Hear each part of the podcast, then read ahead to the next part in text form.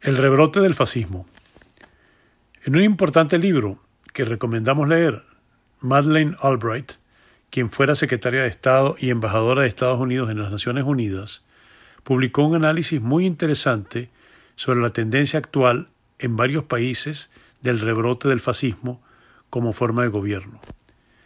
Albright menciona que ese fenómeno está ocurriendo en países como Rusia, Filipinas, Hungría, Polonia, Corea del Norte y Venezuela, entre otros.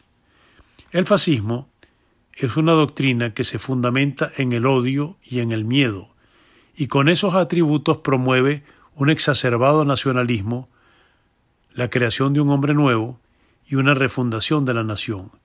Y los métodos que emplea para tratar de llegar al gobierno vitalicio es a través del control hegemónico de la información y la represión sistemática y violenta de toda expresión de disidencia política.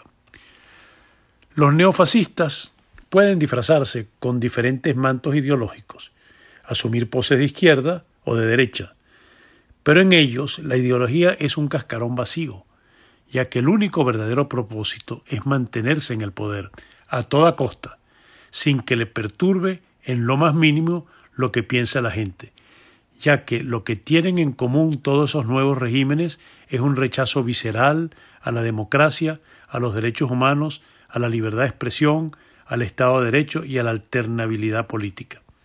Por eso es que resulta tan complicado erradicarlos del poder una vez enquistado en alguna nación.